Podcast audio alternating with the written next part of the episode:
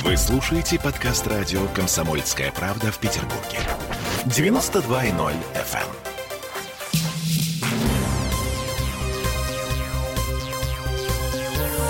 Темы дня. Еще один доцент-расчленитель в Петербурге. Причем этот человек взял топор в руки, когда это еще не было мейнстримом. Речь, между прочим, о главном нефрологе нашего города Александре Земченкове. Он признался в убийстве жены, которая пропала 11 лет тому назад. Это мы вернулись в петербургскую студию радио «Комсомольская правда». Я Олеся Крупанина. Я Дмитрий Делинский. У нас вот такие новости. Полиция арестовала кандидата медицинских наук, главного внештатного специалиста-нефролога Петербурга Александра Земченкова по подозрению в убийстве жены, э, которое произошло произошло 11 лет тому назад. Дело об убийстве было возбуждено вот тогда, в 2010 году, вскоре после пропажи женщины. В последний раз родные коллеги видели ее 22 февраля 2010 года.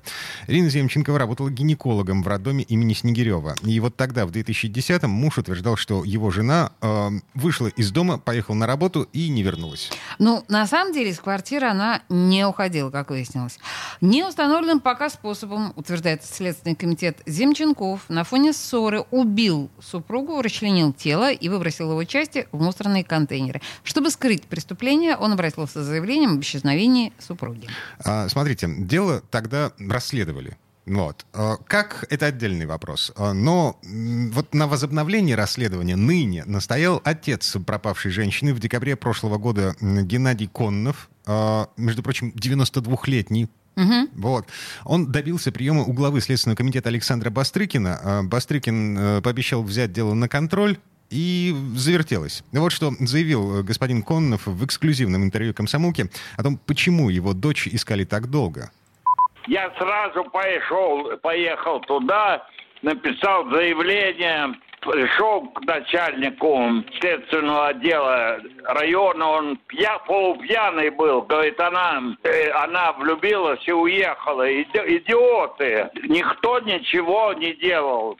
И пока я не позвонил Косте Эрнсту, Костя Эрнст э, в моем отделе защищал диссертацию не удивляйтесь. Вот. И только тогда, когда показали, меня пригласил Парадеев, он был замначальника уголовного розыска, сидела три полковника, и он мне говорит, знаете, вот у нее у, у вашего не, это, этого родственника была любовница. А я ему сказал, я ведь не мальчик. Я говорю, знаете, господа, дословно офицеры, я говорю, если бы за счет это из-за из любовниц убивали жен, вы бы все были вдовцы, заулыбались. Ничего милиция не делала. Я написал 99 заявлений президенту, все сюда. Я могу смело говорить, это преступники в уголовном розыске, там ГУВД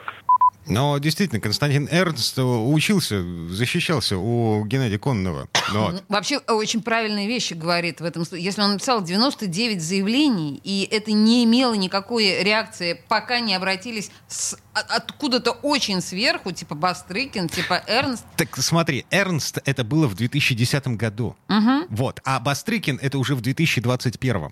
Да, это, ну, на есть самом деле, разница, да, да? есть, конечно, да, поняла. В общем, так или иначе, э, господин Земченкова задержали э, вот буквально вчера, позавчера, 30 марта. Э, сперва он не признавал вину, но вот к 1 апреля, к сегодняшнему дню, и это не шутка, это не день дурака, да? Важное а, отступление. Да. Он эм, признался в том, что эм, убил жену из-за того, что хотел жить с любовницей.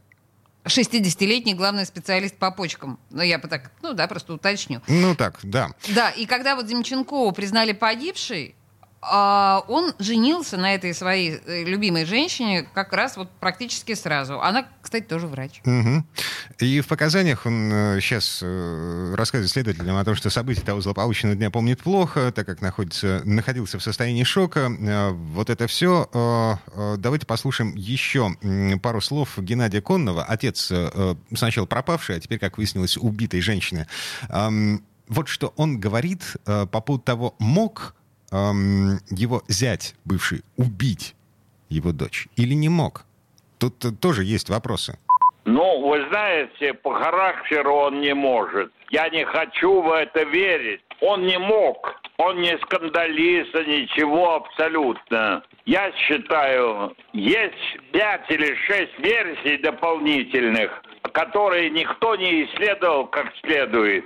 Понимаете? Мгм. Никто. А какие версии? Ну вот одну. Два месяца до э, исчезновения дочери. Она дежурила, ответственная. Она тяжелые роды были. Она села принимать их. В это время привозят женщину в коме. Ну, такие надо срочно оперировать, естественно, не все могут. Она по своей категории могла. Она принимала другую женщину, тоже тяжелые какие-то роды. Она распорядилась, посадила туда врача, тоже грамотного принимать. А сама срочно в операционную пошла оперировать. Женщину вывели из комы, она прооперировала живой ребенок, а там, где она ушла и посадила врача, там мертвый. Эта женщина через два э, месяца написала на нее в прокуратуру жалобу.